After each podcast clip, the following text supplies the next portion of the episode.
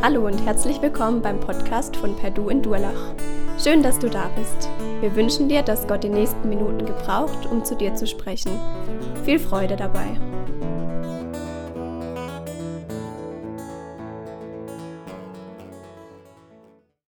Liebe Geschwister, ich habe euch heute Morgen ein paar Sachen mitgebracht, drei Gegenstände, die sollen dabei dazu dienen, dass ich euch den Text von heute etwas besser visualisieren kann. Denn mit diesen drei Gegenständen, die ihr heute Morgen hier seht, hat Gideon eine seiner größten oder seine größte Schlacht gewonnen. Das ist zum einen eine Fackel, das ist zum anderen ein Tonkrug, in dem er die brennende Fackel hineinsteckte, sozusagen, er und seine Mitgenossen. Und dann eine, ein Schofahorn. Aber gestern Abend im Bauhaus war er Schofahörner aus, deswegen habe ich die Trompete von meinem ältesten Sohn mitgebracht. Die soll das Schofahorn ersetzen. Und natürlich habe ich auch mitgebracht die traditionelle Kleider der damaligen Bauern und Hirten in Israel. Kurz vorm Höhepunkt meiner Predigt heute Morgen wird Wolf als zuständiger Rahmenverantwortlicher das Gewand anlegen und dann wird er die Fackel entzünden, sie in den Krug stecken, mit dem Schofahorn blasen und gleichzeitig den Schlachtruf rufen für den Herrn und Gideon. Der Wolf, der Wolf ist ja ein guter Musiker, der kann gut singen und praktisch ist er auch toll veranlagt. Also von daher wird es klappen. Sind wir gespannt. So, und für alle, die auf die Uhr gucken, das war jetzt Anspiel. Tradition, Anspiel sozusagen, die Predigt beginnt jetzt. Einen guten Morgen wünsche ich euch allen, die ja heute Morgen hier vor Ort seid im Gottesdienst und natürlich allen auch, die sich von zu Hause zugeschaltet haben übers Internet und auch all denen, die irgendwann vielleicht mal diese Predigt sogar nachhören wollen. Wir setzen heute unsere Predigtreihe fort und zwar mit dem Thema, mit dem Überthema der Held Gideon. Und heute kommt das Unterthema unerwarteter Sieg. Und meiner Auslegung liegt zugrunde der Text aus äh, dem Alten Testament, aus dem Buch Richter, Kapitel 7, die Verse 1 bis 8 und 16 bis 22b.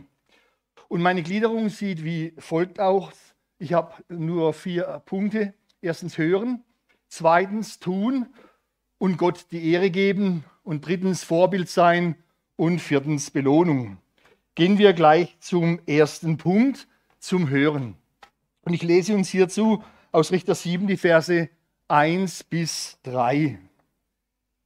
Da machte sich Jerub Baal, das ist Gideon, früh auf mit dem ganzen Volk, das bei ihm war, und sie lagerten sich bei der Quelle Harod. Das Lager der Midianiter, der Midianiter aber befand sich nördlich von ihm beim Hügel More in der Ebene unten. Der Herr aber sprach zu Gideon, das Volk, das bei dir ist, ist zu zahlreich, als dass ich Midian in seine Hand geben könnte. Israel könnte sonst gegen sich gegen mich rühmen und sagen, meine eigene Hand hat mich gerettet. So rufe nun vor den Ohren des Volkes aus und sage, wer sich fürchtet und wem graut, der kehre um und flüchte schnell vom Bergland Gilead. Ihr müsst euch das vorstellen, unmittelbar bevor der große Kampf gegen eine riesige Übermacht losgeht, reagiert Gott ganz unerwartet und unverständlich für den Gideon. Er sagt, ihr seid zu viele Kämpfer, schickt die, die sich fürchten, einfach nach Hause. Wer war der Gideon? Gideon, der Baumfäller oder auch der Umhauer, wie man seinen Namen wohl übersetzen konnte, wird uns hier im Vers 1 mit seinem Zweitnamen bezeichnet, nämlich mit Jerub Baal. Das bedeutet so viel auf Deutsch wie Baal möge streiten oder Baal möge mit Gideon streiten. Das war ein passender und ehrenhafter Zweitname für Gideon geworden. Warum? Diesen Namen hatte er sich erworben, weil er in Gottes Auftrag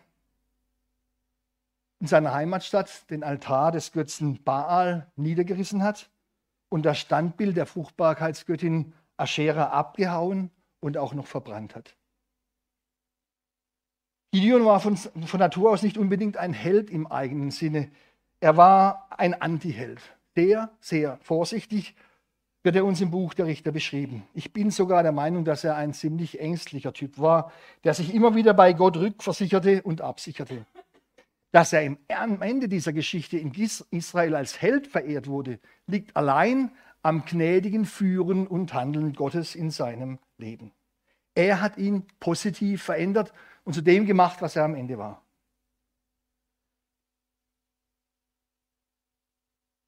Gideon wurde vom Herrn dazu berufen, das Volk Israel aus einer existenziellen Notlage herauszuführen. Er sollte einem übermächtigen Feind, nämlich einer militärischen Koalition aus Midianitern, Amalekitern und denen aus dem Norden bezwingen. Und diese übermächtige militärische Koalition mit ihren 135.000 Mann, bewaffnete Krieger, mit Kamelen bestens ausgerüstet für den Krieg und für die anschließende Plünderung Israels. Die sollte er bezwingen und hierbei das Werkzeug Gottes sein. Und warum? Weil diese feindlichen Beduinen seit sieben Jahren jedes Mal nach der Ernte eingefallen sind, die gesamte Ernte an Getreide mitgenommen haben, das gesamte Vieh und auch noch das Saatgut. Und es hat dazu geführt, dass es eine nationale Hungerskatastrophe in Israel gab. Und dieses Problem, dieses brennende Problem, das sollte Gideon im Auftrag Gottes lösen. Doch bevor er dieses große Werk tun konnte, da musste Gideon sich selbst ganz auf die Seite des Herrn stellen und er musste erfüllt werden mit dem Geist des Herrn, wie es dort heißt. Denn Gideon sollte und wollte sich seines Auftrags ganz gewiss sein. Und deswegen hat er sich auch Zeichen von Gott erbeten, dass er auf dem richtigen Weg ist. Und diese Zeichen, ihr erinnert euch an das nasse Fell und an das trockene Fell, hat Gott ihm auch gewährt. In unserem heutigen Bibelabschnitt beschreibt uns die Bibel jetzt vier wichtige Verhaltensweisen. Vier Verhaltensweisen im äh, Leben des Gideon, die letztendlich Gott dazu gebraucht hat, ihm den Sieg zu schenken. Der erste, die erste wichtige Verhaltensweise war das Hören, nämlich dass Gideon immer und immer wieder bereit war, auf das Wort Gottes zu hören. Er hatte die Hörbereitschaft. Gott konnte zu ihm reden, er hatte ein offenes inneres Ohr. So wie später es einmal heißt bei dem Knaben Samuel, der sagen konnte, Herr, rede, dein Herr hört, ein Knecht hört. Herr, rede, dein Knecht hört. Und auch wir Christen heute sollten darauf achten, dass wir ein offenes Ohr haben, dass wir Jesus um ein offenes inneres Ohr bitten, dass er uns dann auch schenken kann, damit wir immer auf ihn achten. Dieses bewusste Hinhören war eine Eigenschaft bei Gideon, die er ja immer wieder gezeigt hat. Einmal in Vers 2 heute, aber auch später in den Versen 4, 7 und 9 heißt es immer wieder, ist eine Folie vor. Der Herr aber sprach zu Gideon. Der Herr kann nur sprechen, wenn Gideon hört. Der Herr aber sprach zu Gideon. Aber man muss sich die Frage stellen, hat denn Gideon in dieser Situation bei den vielen Kampfvorbereitungen unmittelbar vor der Schlacht nichts Besseres zu tun, als stille zu werden und auf den Herrn zu hören? So gibt es auch in unseren Situationen, in unserem Leben immer wieder Stunden und Situationen, wo es drunter und drüber geht wo es so viele wichtige und dringende Dinge gibt, manchmal wichtige und dringende Dinge, die getan werden sollen. Und vor lauter Stress, vor lauter Überfrachtung vergisst man das Aller, Allerwichtigste, nämlich das Hören auf Gott, das Reden zu ihm im Gebet und das Warten und das Hören auf seine Antwort. Ein Ausleger hat einmal geschrieben, wenn der Mensch horcht, wenn er richtig hinhört, dann redet Gott. Wenn der Mensch gehorcht, dann handelt Gott. Ich wiederhole es noch einmal. Wenn der Mensch horcht, wenn er richtig hinhört, dann redet Gott. Und wenn der Mensch gehorcht, dann handelt Gott. So hat es Gideon, Gideon gemacht und daraufhin hat er das mächtige Eingreifen, das Handeln Gottes auch erlebt. Auch wir sollten zum Hören auf Gott immer bereit sein, sowohl in, äh, in der Hektik und im Trubel des Tages, als auch, wenn es uns beschieden ist in den Stunden der Nacht, in den schlaflosen Stunden. Frage aber an dieser Stelle an euch, hörst du in deinem täglichen Kampfgetümmel noch auf Gott? Nimmst du dir noch Zeit, um auf Gott zu hören, am Arbeitsplatz, in Familie, Haushalt, im Studium, in der Schule? Suchst du überhaupt noch bewusst die Stille vor Gott? Oder wurstelst du dich alleine durch dein Leben ohne Gott um Führung, um Leitung, um Hilfe, ja letztendlich auch um Rettung zu bitten. Ich kann es nur sagen, nimm dir Zeit zum Hören und nimm dir darin ein Beispiel an Gideon. Satan, der Feind, der auch uns tagtäglich bedroht und angreift, hat nämlich keine Angst vor frommen Aktivisten, die vor lauter Betriebsamkeit nie zur Ruhe kommen. Aber vor den Stillen, vor den anhaltenden Betern hat er Angst. Warum? Weil er genau weiß, diese stillen, anhaltenden Betern bewegen den mächtigen Arm unseres lebendigen Gottes. So viel zum ersten Punkt, zum Hören. Gehen wir zum zweiten Punkt. Tun. Gideon tat, was der Herr ihm sagte und gab ihm allein die Ehre. Was Gott ihm Gideon sagte und befahl, war bestimmt nicht immer das, was der Gideon gerade hören wollte. Zum Beispiel in Kapitel 6, da sagt Gott zu ihm oder befiehlt ihm, Reise den Altar des Baal nieder, der deinem Vater gehört, und haue das Ascherab-Standbild um, das dabei ist. Gideon wusste in dieser Situation ganz genau, dass diese Frevelhandlung an diesen beiden Göttern, an diesen heidnischen Göttern, tödliche Folgen haben würde für ihn und für seine Gesinnungsgenossen. Aber im Vertrauen auf Gott hatte er es dann doch gewagt, hat von Gott den Mut geschenkt bekommen und tat es trotzdem. Und er und seine Freunde haben es durch Gottes gnädiges Bewahren tatsächlich überlebt. Was aber waren nun die Folgen dieses neuen, unverständlichen göttlichen Befehls hier in Richter 7? Diesem Aufruf zur Fahnenflucht, diesem Auftrag zur Feigheit vor dem Feind. Beim Militär steht darauf die Todesstrafe. Ich lese die Verse 3b bis 8. Da kehrten etwa 22.000 vom Volk um, sodass nur 10.000 übrig blieben. Und der Herr sprach zu Gideon, das Volk ist noch zu zahlreich. Führe sie hinab an das Wasser, dort will ich sie dir prüfen. Und von welchem ich dir sage, dass er nicht mit dir, mit dir ziehen soll, der soll nicht mit dir ziehen. Und von welchem ich dir sagen werde, äh, Entschuldigung, dort will ich sie prüfen. Und von welchem ich dir sagen werde, dass er mit dir ziehen soll, der soll nicht mit dir ziehen. Und von welchem wir aber sagen werde, das ist. Ihr wisst da, was gemeint war. Sorry. Alles klar. Als, äh, äh, da, ich stehe jetzt richtig vorne. Und als er, also Gideon, führte das, das Volk an das Wasser hinab und der Herr sprach zu Gideon, wer mit seiner Zunge von dem Wasser leckt, wie ein Hund leckt, den stelle gesondert für sich. Ebenso wer auf seine Knie fällt, um zu trinken. Da war die Zahl derer, die von der Hand in den Mund geleckt hatten, 300 Mann. Und alles übrige Volk war auf die Knie gefallen, um Wasser zu trinken. Und der Herr sprach zu Gideon, durch die 300 Mann, die geleckt haben, will ich euch erretten und die Midianiter in deine Hand geben. Aber das ganze übrige Volk soll nach Hause gehen. Und sie nahmen die Verpflegung des Volkes an sich und ihre Schofahörner, aber die anderen Israeliten ließ er alle gehen, jeden in sein Zelt, und er behielt die 300 Mann bei sich. Die, das Lager der Midianiter aber war unter ihm in der Ebene. 22.000 Mann hatten Angst davor, für Israel zu kämpfen und verlassen die Truppe, die sich auf den Kampf mit einem übermächtigen Feind vorbereitet. Um diese kleine Gruppe Gideons noch weiter zu reduzieren, prüfte Gott die Kämpfer unten am Fluss nach einem ganz eigenartigen Auswahlkriterium. Diejenigen, die sich die Zeit nahmen, um auf ihre Knie zu gehen und Wasser zu trinken, die wurden weggeschickt, wurden heimgeschickt. Diejenigen aber, die das Wasser wie ein Hund direkt mit der Zunge leckten, um schnell wieder auf die Beine zu kommen und weiterziehen zu können, die durften weiterkämpfen, bei der Truppe bleiben. Aber das waren insgesamt eben nur diese 300 Mann. Wenn man sich das vorstellt, muss man sagen, das darf doch wohl nicht wahr sein.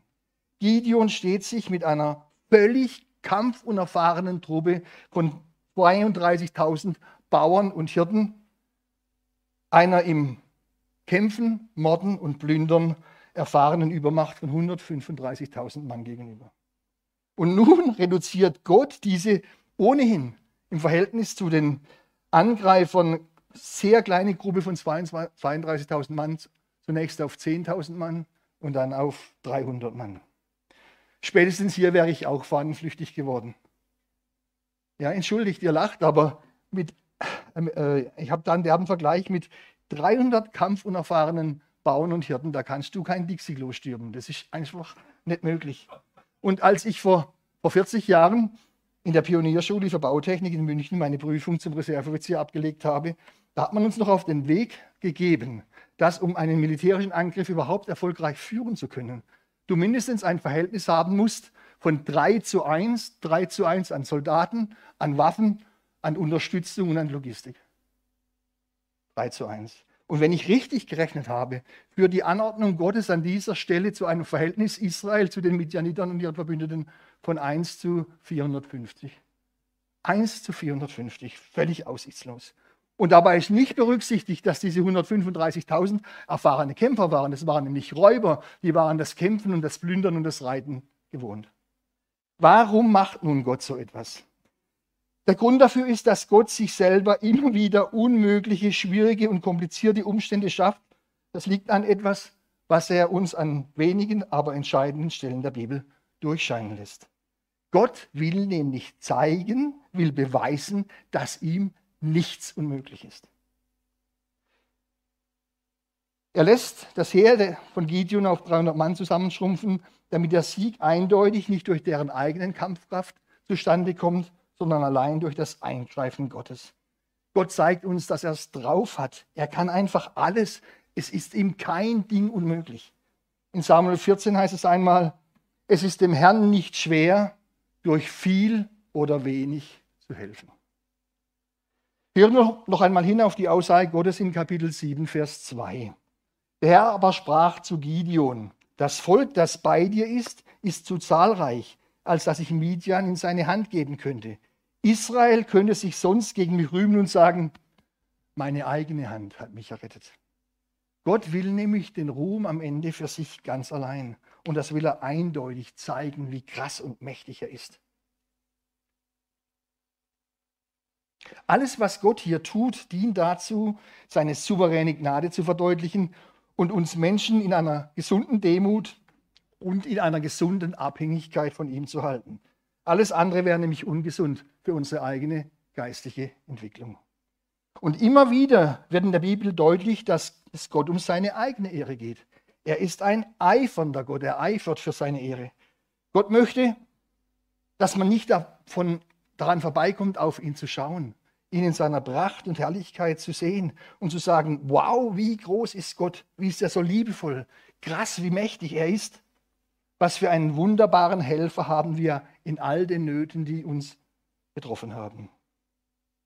Denn wenn Gott eingreift, wenn er rettet, wenn er Wunder tut, dann will er auch von uns, die er gerettet hat, denen er geholfen hat, gelobt und gepriesen und angebetet werden. Und genau das ist der Grund dafür, weshalb Gott sich ausgerechnet diesen verängstigten und hilflosen, hoffnungslosen Gideon raussucht, um eine viel stärkere irdische Übermacht zu bekämpfen warum er sich im Richterbuch ständig zum Teil seltsame Leute raussucht, die Israel sozusagen befreien. Und das ist auch der Grund dafür, warum er hier das Heer Gideons so schrumpfen lässt. Gott schafft sich unmögliche Umstände und löst sie dann trotzdem, um seine Größe deutlich zu machen. Gott eifert um seine Ehre, indem er aus dem hoffnungslosesten und unmöglichsten Situationen heraus errettet, mit von Natur aus ungeeigneten Männern und Frauen. Das gilt auch heute noch. Was lernen wir daraus? Aus meiner Sicht ist das eine sehr wertvolle und auch schöne Erkenntnis, denn dass Gott die Ehre allein bekommt, heißt nicht, dass unser Glück dadurch beeinträchtigt oder minimiert wird. Nein, das ist kein entweder Gott oder ich Szenario, sondern es ist vielmehr so, dass wenn ich Gott allein die Ehre gebe und ihm gegenüber dankbar bin, beziehungsweise dankbar werde, genau dann erhalte ich persönliche Erfüllung, Zufriedenheit und inneren Frieden. Es entsteht eine Win-Win-Situation für Gott auf der einen Seite und mich auf der anderen Seite. Eine Win-Win-Situation, die allein Gott geschaffen hat. Das Beste und Liebevollste, was Gott für dich und für mich tun kann, ist sich selbst für einen jeden von uns groß und damit für einen jeden von uns unentbehrlich zu machen. Dass uns Gott unentbehrlich ist, ist ein, wird ist ein Segen für uns. Und dann, wenn das eingetreten ist, wenn Gott uns liebt, dann muss er sich eben groß machen und uns dadurch einen, ich sage immer so schön, einen kleinen, glücklichen Platz schenken, von dem wir aus eine gute und freie Sicht haben auf seine Herrlichkeit und alles, was er tun kann. Damit es uns groß wird, vor allem seine Liebe. Seine Liebe zu uns, die unser menschliches Denken und Fassungsvermögen bei weitem übersteigt. Und noch ein Punkt ist mir bei der Gideons Geschichte an dieser Stelle wichtig geworden. Gideon hat gelernt, nicht mit menschlichen Möglichkeiten und Unmöglichkeiten zu rechnen, sondern ganz auf den Herrn zu vertrauen. Obwohl Gideon von Natur aus ein ängstlicher Typ war, vertraute er Gott so sehr, dass dieser aus einem ängstlichen Typen, um dich zu sagen, aus einem Feigling, einem militärischen Neuling, einen siegreichen Heerführer machen konnte. Durch die Gnade Gottes, die an ihm gewirkt hat. Und darum sage ich euch, egal was für ein Naturell du von Natur aus hast, vertrau dich Jesus ganz und gar an und gib ihm ganz allein die Ehre. Dann kann er auch aus dir eine Persönlichkeit machen, die anderen zum Vorbild werden kann. Hierfür ist es aber wichtig, dass du richtig handelst und richtig reagierst. Und die einzige richtige Reaktion auf den erkannten Willen Gottes ist, tun, was Gott sagt und ihm allein die Ehre geben. Tun, was Gott sagt und allein Gott die Ehre geben. Wie sieht es denn in diesen beiden Punkten, im Punkt Gehorsam und im Punkt Gottvertrauen in deinem Leben aus? Glaubst du auch daran, dass bei Gott kein Ding unmöglich ist, auch in deinem Leben? Oder zweifelst du manchmal heimlich an seinen Fähigkeiten? Und gibst du Gott in allen Lebensbereichen allein die Ehre oder nimmst du in manchen Bereichen diese Ehre ganz gern für dich selbst in Anspruch? Vergiss es nie, weil Gott die Ehre am Ende für sich selbst bekommen möchte, rettet er gerade die, die wie Gideon verstanden haben, dass sie sich selbst nicht retten können. Gott rettet Menschen, die erkannt haben, ich kann mich selbst nicht retten. Diejenigen, die Außenseiter sind, diejenigen, diejenigen, die in ihren Ängsten gefangen sind, diejenigen, die vor lauter Verletzung ganz taub und freudlos geworden sind, diejenigen, die isoliert und einsam und verzweifelt sind, diejenigen, die in den Augen ihrer Mitmenschen, ihrer Kollegen, ihrer Chefs, ihrer Eltern, ihrer Lebenspartner nichts taugen, nicht wichtig und nicht wertvoll sind. Gerade ihnen gilt das besondere Augenmerk Gottes. So viel zum zweiten Punkt. Tun und Gott die Ehre geben. Und nun bitte zum dritten Punkt. Vorbild sein. Schauen wir uns jetzt die Verse 16 bis 18 an. Und er, gemeint ist wieder Gideon, teilte die 300 Mann in äh, drei Abteilungen und gab ihnen allen Schoferhörner in die Hand und leere Krüge und brennende Fackeln darin. Und er sprach zu ihnen, Schaut auf mich und macht es ebenso. Siehe, wenn ich an den Rand des Heerlagers komme, dann macht auch ihr es, wie ich es mache. Und wenn ich und alle, die mit mir sind, in das Horn stoßen, so sollt auch ihr rings um das ganze Lager in die Hörner stoßen und rufen, für den Herrn und Gideon. Für all diejenigen, äh, die sich unter einem Schofahorn nichts vorstellen kann, habe ich nicht nur die Trompete, sondern ein Bild mitgebracht. Das Schofar oder das sogenannte Schofarhorn ist aus dem Horn eines Widders hergestellt. Aus einem Widderhorn. Es ist ein Blasinstrument, das hat seinen Ursprung in der jüdischen Religion und diente schon in biblischen Zeiten bis zur heutigen Zeit zu rituellen religiösen Zwecken der gläubigen Israeliten. Vielleicht der eine oder andere erinnert sich, Schofarhörner wurden auf den Befehl Gottes auch eingesetzt, um die Mauern von Jericho zum Einsturz zu bringen. Doch zurück zu Gideon und seinen Männern. Wenn wir diese drei Verse lesen, dann hat man das Gefühl, dass sich bei Gideon etwas verändert hat. Plötzlich ist dieser Mann ganz sicher auf dem richtigen Weg zu sein. Kurz und knapp gibt er nun dem kleinen Überrest seiner Truppe ganz klare Anweisungen. Die 300 Mann werden in drei Gruppen aufgeteilt mit jeweils 100 Mann, etwa Kompaniestärke. Jeder einzelne von ihnen bekommt sowohl ein Schoferhorn als auch eine brennende Fackel und einen leeren Krug, um darin die brennende Fackel zunächst vor den Augen der Feinde zu verstecken. Die, Bibel berichtet uns an dieser Stelle weder von der Mitnahme von Verteidigungswaffen noch von Angriffswaffen. Vielleicht haben die Männer ihre Schwerter umgebunden gehabt, soweit sie überhaupt Schwerter hatten in jener Zeit. Und, es gibt, und jetzt gibt Gideon auch eine klare Regieanweisung eine Regieanweisung, wie seine Männer mit diesen spärlichen Instrumenten, als Waffen kann man das ja nicht bezeichnen, umgehen sollen. Er sagt, schaut auf mich und macht es ebenso. Wenn ich an den Rand des Heerlagers komme, dann macht ihr es genauso, wie ich es mache. Und wenn ich und alle, die mit mir sind, ins Horn stoßen, so sollt auch ihr ins Horn stoßen, nämlich in dieses Schoferhorn. Und wie ich vorhin schon erwähnt habe, war Gideon von Natur aus kein Held, ein Antiheld. Er war eigentlich ein Feigling. Und hier erleben wir jetzt, was Gott aus ihm gemacht hat. Einen Anführer, ein Vorbild, einen, der genau weiß, wo, was zu tun ist und wo es lang geht. Und daher eindeutige Befehle und eindeutige Regieanweisungen geben kann für seine Mitkämpfer. Meine Lieben, Gott sucht solche Menschen, die sich von ihm verändern und gebrauchen lassen. Menschen, die nicht in eigener Kraft, sondern in der Kraft, die Gott ihnen durch seinen Heiligen Geist gibt, losmarschieren und vorangehen. Menschen, die im Gehorsam gegenüber Gott handeln und wirken. Sei es im Vordergrund, wie ich jetzt hier, oder sei es im Hintergrund. Das ist Gott vollkommen gleichgültig. Gott sucht Menschen, die zu einem guten Beispiel, zu einem Vorbild für andere werden wollen Männer und Frauen, die Jesus von ganzem Herzen, von ungeteiltem Herzen nachfolgen wollen. Nachfolge ist aber immer freiwillig, eine freiwillige Entscheidung.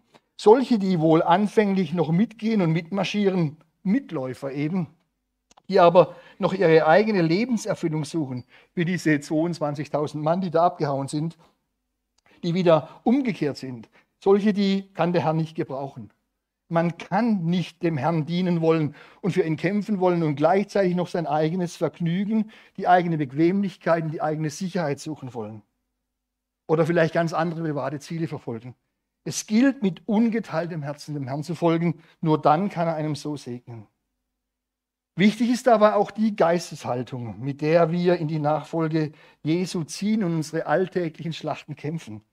Die richtige Geisteshaltung kommt im Schlachtruf zum Ausdruck, den der Herr, mit, äh, äh, den der Herr, den der von Gott ermutigt ist, äh, Gideon gebraucht. Er sagt nämlich, für den Herrn und Gideon. Für den Herrn und Gideon. Gott steht dann in, bei diesem Schlachtruf dort, wo er nämlich hingehört, an allererster Stelle. Es geht in all unseren Kämpfen, die wir in der Nachfolge Jesu unser ganzes Leben lang kämpfen werden, nicht um unsere eigene Ehre, sondern um die Ehre Gottes. Aber es lohnt sich, für ihn zu kämpfen.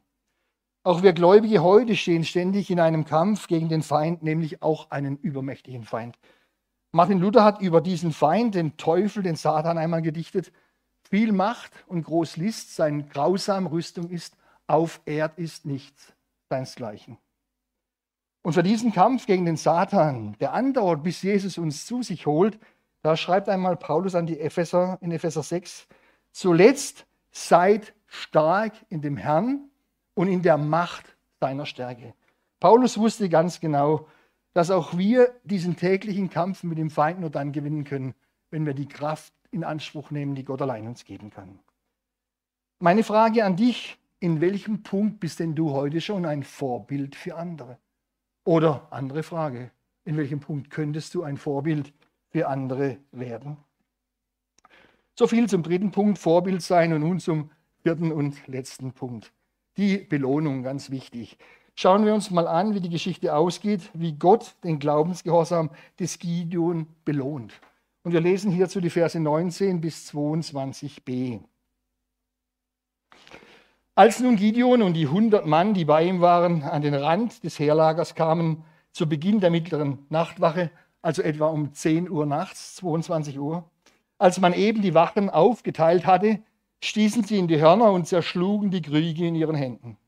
Da stießen alle Abteilungen in die Hörner und zerbrachen die Krüge. Sie hielten aber mit der linken Hand die Fackel und mit ihrer rechten Hand die Hörner zum Blasen und riefen, ein Schwert für den Herrn und für Gideon. Und jeder blieb an seinem Platz stehen um das Lager her, aber das ganze Lager unten im Tal äh, schrie und floh und rannte. Denn während die 300 Mann in, der, in die Hörner stießen, richtete der Herr im ganzen Lager das Schwert eines jeden gegen den anderen. Und das Heer floh, floh bis Bet Sita gegen Zererat, bis an das Ufer von Abel Mechola bei Tabat. Das ist eine Bibelstelle, liebe Geschwister, von der hätte ich gerne ein Video. Und wenn man das ganz in Ruhe mal anguckt, wie das abgelaufen ist. Das wäre bestimmt spannender wie jeder Western. Versucht euch mal in die Szene hinein zu versenken, hineinzuschauen, hineinzuhören. Die Posaunen und die Fackeln, letztere werden von den Israeliten zunächst in den Tonkrügen versteckt, werden im überraschendsten Augenblick plötzlich hervorgeholt. Wer schon mal eine Nachtwanderung gemacht hat, der, der weiß ganz genau, wie erschreckend und wie hell das plötzlich in einer Nacht ist. Der laut schallende Lärm der zerschmetternden Tonkrüge der Uhr plötzlich mitten in der Nacht, 22 Uhr, losbricht. Und dann dieser anhaltende, dieser Kampfruf der Israeliten, der die Stille der Nacht durchbricht. Und dann noch plötzlich aus dem Nichts tauchen die Lichter auf, die man kilometerweit sehen kann. Das schlafende Heerlager ist natürlich völlig durch den Wind. All das vermittelt den Midianitern und ihren Bundesgenossen nämlich den Eindruck, dass hinter jedem dieser Lichter eine ganze Armee stehen könnte. Und den Eindruck, dass eine riesige Armee ihr Lager sozusagen umgangen ist und sie jetzt den Kessel zumachen und sie alle in diesem Kessel vernichten. Wenn man sowas dann merkt, dann kommt der Schock und nach dem Schock kommt die Massenpanik. Rette sich, wer kann. Jeder Kämpfer sieht bei der verzweifelnden Massenflucht nur noch auf sich selbst. Und in der Dunkelheit und diesem tosenden Lärm und in der Anspannung sind die Medianiter und ihre Bundesgenossen völlig unfähig, Freund und Feind voneinander zu unterscheiden. Jeder nimmt seine Waffe, schlägt tot, wer vor ihm steht und versucht zu entkommen. Die Israeliten stehen auf ihrem Platz, heben die Lichter und blasen in die Hörner. Mehr tun sie nicht. Dass Gott es ist, dem die Ehre für diesen gewaltigen Sieg gehört, ist ganz unzweifelhaft. Denn der Verlauf und das Ergebnis dieser Ereignisse zeigen, allein Gottes allmächtiges Handeln hat das bewirkt.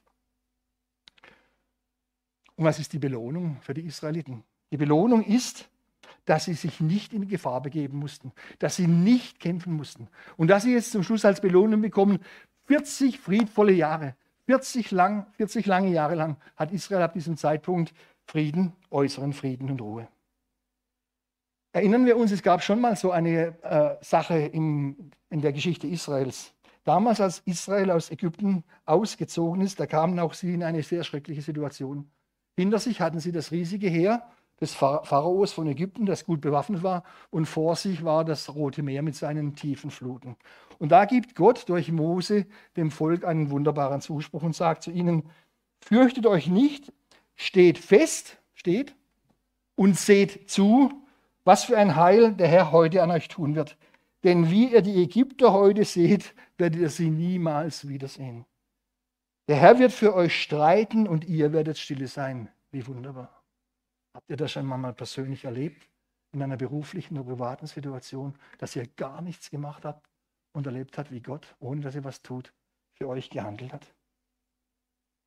Auch damals mussten nämlich die Israeliten nichts tun, sondern nur zusehen, zusehen und staunen, wie Gott reagiert. Und so auch hier bei Gideon. Aber trotzdem ist diese Schlacht gegen die Beduinenarmee etwas Besonderes, denn wir erkennen hier ein biblisches, ja ich möchte sagen ein göttliches Prinzip, den sogenannten Gideon-Effekt, so möchte ich ihn nennen. Gideon-Effekt. Ein kleiner Überrest, ein vergleichsweise geringer und schlecht ausgerüsteter Haufen schlägt vernichtend einen übermächtigen, einen übermächtig erscheinenden Gegner. Und dieser Gideon-Effekt, der gilt natürlich zunächst in erster Linie für die Geschichte des Volkes Israel. Denn er wird uns mit Unterbrechungen immer wieder berichtet von Abraham bis Esra. Und er trat auch in der neuzeitlichen Geschichte Israels nach dem Zweiten Weltkrieg immer wieder auf, insbesondere in den vielen Kämpfen und Kriegen seit der Staatengründung Israels im Jahr 1948. Dieser Gideon-Effekt wird aber nicht durch Israel selbst ausgelöst, das erwählte Volk Gottes, sondern Gott greift ein und rettet sein Volk.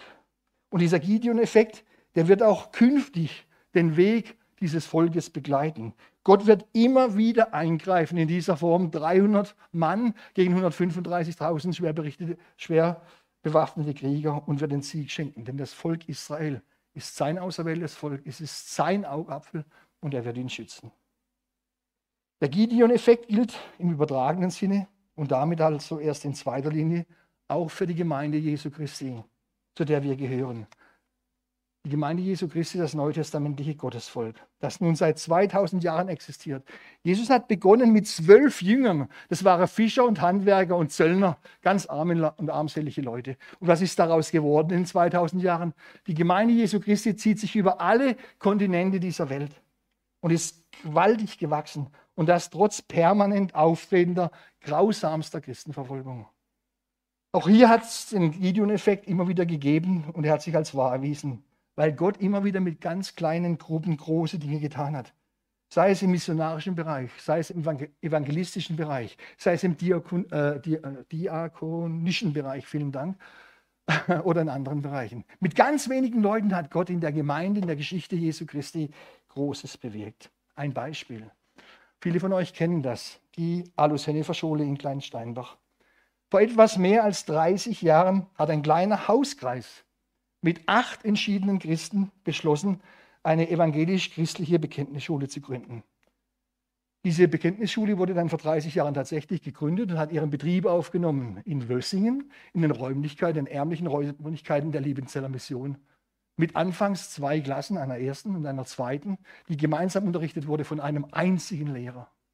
Und heute, 30 Jahre später, ihr könnt mal nach Kleinsteinbach-Fehn erfahren, da stehen drei hochmoderne Gebäude. Dort werden 570 Schüler unterrichtet in fünf Schularten und die beschäftigen dort mittlerweile 100 Mitarbeiter.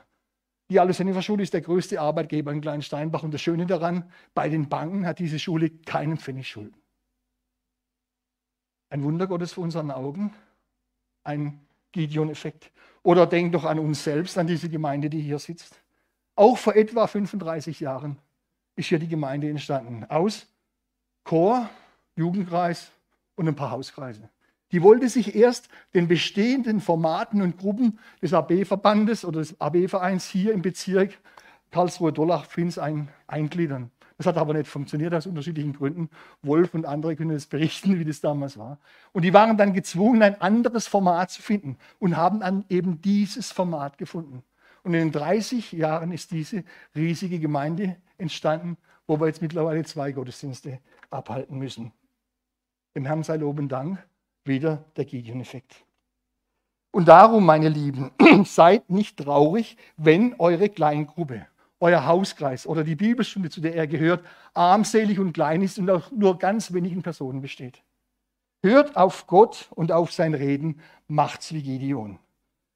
Tut in und mit euren Glaubensgeschwistern genau das, was euch Gott aufträgt und gebt Gott allein die Ehre für alles, was durch seine Gnade bei euch in einem Hauskreis gelingt und entstehen darf. Seid als wandelnde Bibel stets ein nachahmenswertes Beispiel und Vorbild, sowohl für eure Glaubensgeschwister als auch ganz wichtig für die, die noch draußen stehen. Und ich bin sicher, ganz sicher, der Gideon-Effekt greift dann auch bei euch. Und auch die Belohnung durch Gott für euren Glaubensgehorsam werdet ihr erleben. Vielleicht nicht mehr in diesem Leben, aber in der Ewigkeit bei Gott. Mit Jesus sind wir nämlich immer, immer auf der Siegerseite, getreu dem Schlachtruf für den Herrn und für meine Kleingruppe. Amen.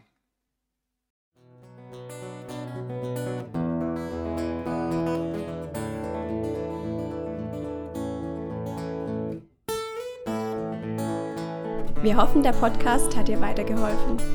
Falls du noch Fragen hast, besuche gerne unsere Homepage unter www.per-du.church.